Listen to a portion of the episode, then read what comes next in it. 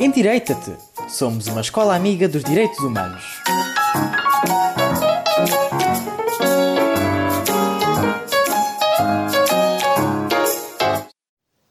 No passado mês de fevereiro, no dia 5, Germaine Rukugi finalmente se reencontrou com sua família após mais de 4 anos.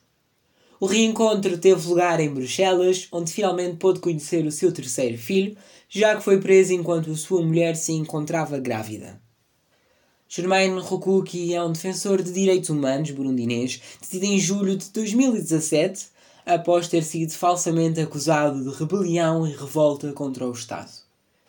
Este foi inicialmente sentenciado a 32 anos de prisão pelo trabalho pacífico a favor dos direitos humanos.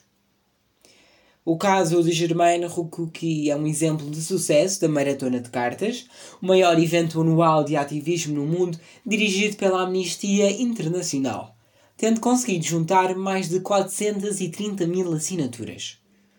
Todas elas foram entregues a Evariste Ndayishimiye, Presidente da República de Burundi, apelando à libertação do arguído de forma imediata e incondicional. Após a libertação, Rukuki continua a lutar pelos direitos humanos em Burundi e procura defender todos os que, assim como ele, foram prejudicados enquanto lutavam pelos direitos e liberdades fundamentais dos mais variados países.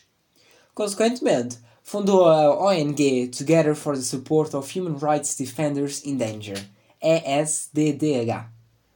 Para concluir, podemos afirmar que, graças à maratona de cartas e a todas as assinaturas, conseguimos tornar este mundo num lugar melhor.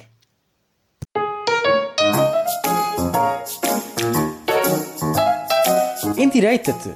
Somos uma escola amiga dos direitos humanos.